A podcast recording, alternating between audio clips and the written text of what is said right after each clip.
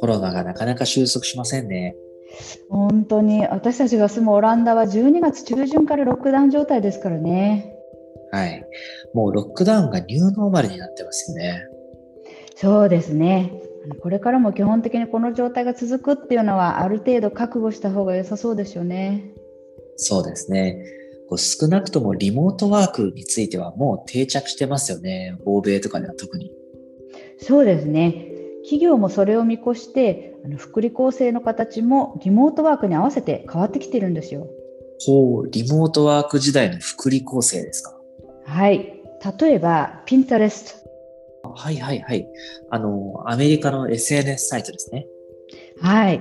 えー、ここはあのサンフランシスコの美しい本社で、あの従業員向けのヨガやエロビクスクラスを提供してきたんですが、まあ、オフィス内のこういった活動ができなくなってしまったので昨年春からオンラインのフィットネスクラスを提供しているそうです。あの、スタイリッシュな本社なんですよね。そこでヨガができないっていうのは残念ですけど、まあ、だけど、それをオンラインでっていうことですね。そうですね。あとあの家電量販店のベストバイっていうところも4900平米の広大なジムがあってこれが従業員にとって魅力的な福利厚生だったんですがこちらもパンデミックで昨年3月以降は閉鎖になってしまったんで、まあ、オンラインのフィットネスクラスに切り替えたそうです。うんまあ、広大なジムがあるからベストバイで働きたいっていう人もいたんでしょうね。まあでもそれは仕方がないですね。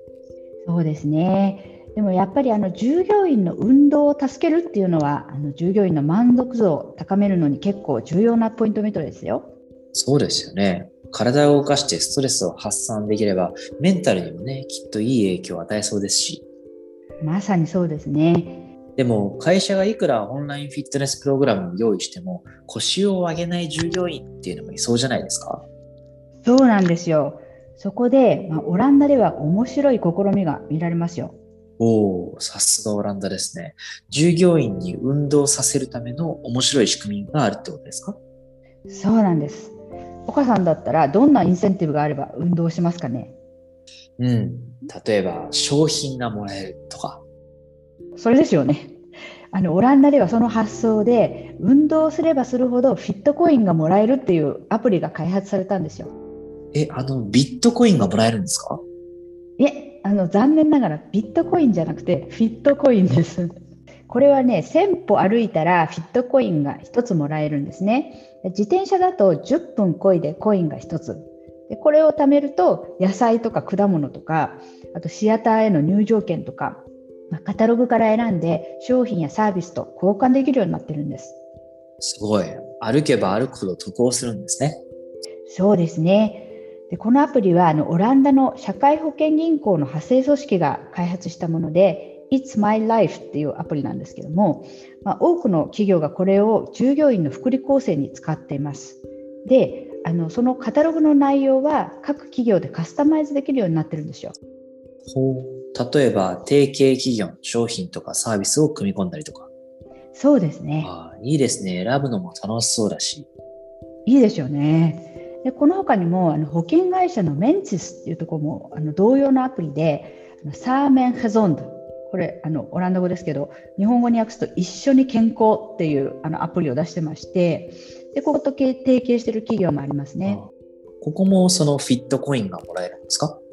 ここはフィットコインじゃなくて、まあ、散歩、サイクリング、ジョギングとかで、まあ、1週間の目標を設定して、それが達成されるごとにポイントが得られる仕組みです。へであのたまったポイントはオランダの人気ショップであのクールブルーとかですねヘマなどの割引券と交換できるようになってます。でもちろんあのここもあの企業が従業員向けに使う場合は内容をカスタマイズできるようになってます。でこの保険会社の保険料割引みたいなことにも使えるみたいです。あってことは歩けば歩くほど健康になってで病院のお世話になるリスクも減るっていう感じですかね。そうですね。まあ、保険会社にとってもプラスの効果がありますよね、きっと。うん、賢いですね。うん、あと他には、まあ、ロックダウンで子どもが家にいながら仕事をしなくちゃならない従業員に向けてベビーシッターとか家庭教師を会社が派遣するっていう福利厚生もあるんです。それはすごい羨ましいです。ですよね。これもあのオランダなんですけど、ベビーシッター派遣事業者のチャーリーケアーズっていうのがあって、でここはあのアプリでエンジェルと呼ばれるベビーシッターやチャイルドシッターを予約できるシステムを提供してます。ほう、でもそれを企業が利用していると。はい。ここはあのいち早く企業向けサービスっていうのを展開してまして、社員1人に対して会社が固定料金を支払うっていう設定ができるほか、社員が制限時間内でベビーシッターをフレキシブルに予約して使った時間のレポートを会社が受け取るっていう設定もできるようになってます。いやこれもう子供がいる人には本当にありがたい福利厚生ですよね。ですよね。あとあの家庭教師を会社が雇って子供のいる家庭にシフトを組んで派遣してくれるっていうところもあるそうです。へえ、それもいいですね。こう学校が閉鎖になると家庭学習っていうのも本当大変ですからね。そうなんですよね。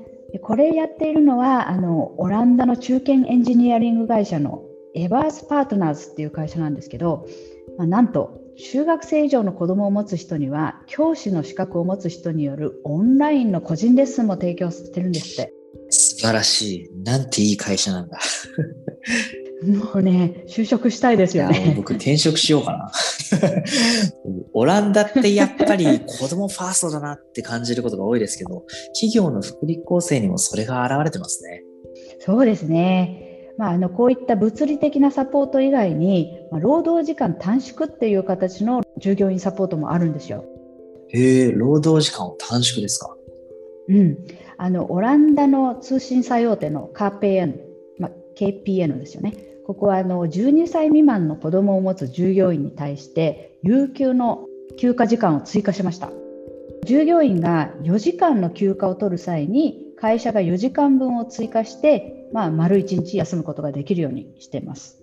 でそれ以外の、まあ、子どもがいない従業員とかに対してもですね6時間の休暇に対して会社が2時間分を追加することになっているそうです。すごい太っ腹だ。それもいいですね。そうあの金融サービスプロバイダーのエーゴンっていうところでも従業員の労働時間を1日最低4時間というふうにすることで、まあ、フレキシブルな働き方に対応しているそうですよ。それっていうのは給与とか変わらずにってことですか？そうですね。あの時短による賃金の調整っていうのはないそうです。ただ、まあ、仕事内容が減るわけではないんで、まあ、チーム内で調整したり週末とか夜とかできる時に仕事をキャッチアップするっていうのは必要だと思いますけどね。うん、まあでも勤務時間じゃなくて成果で仕事を評価するっていう仕組みがあればこそのね措置ですよね。そうですね勤務時間はフレキシブルでいいよっていうことですね。うん、やっぱり子供がいたりすると特に助かりますね。そうですね。まあ、こうやってあの自宅勤務のストレスを軽減してまあ、社員がお家でもハッピーに働ける環境を提供するっていうのは大事なことですよね。うんまあ、リモートになって従業員とか家族へのサポートのあり方っていうのも変わってきてるんですね。うん、自宅勤務用にどんなサポートがあるかっていうのはこれからの就職の大きなポイントになるかもしれませんよね。うん、だって僕ベビーシッターを派遣してくれる会社ってマジで就職したいですね。ですよね。まあ、日本企業にもね、ぜひあの参考にしていただければと思います。そうですね。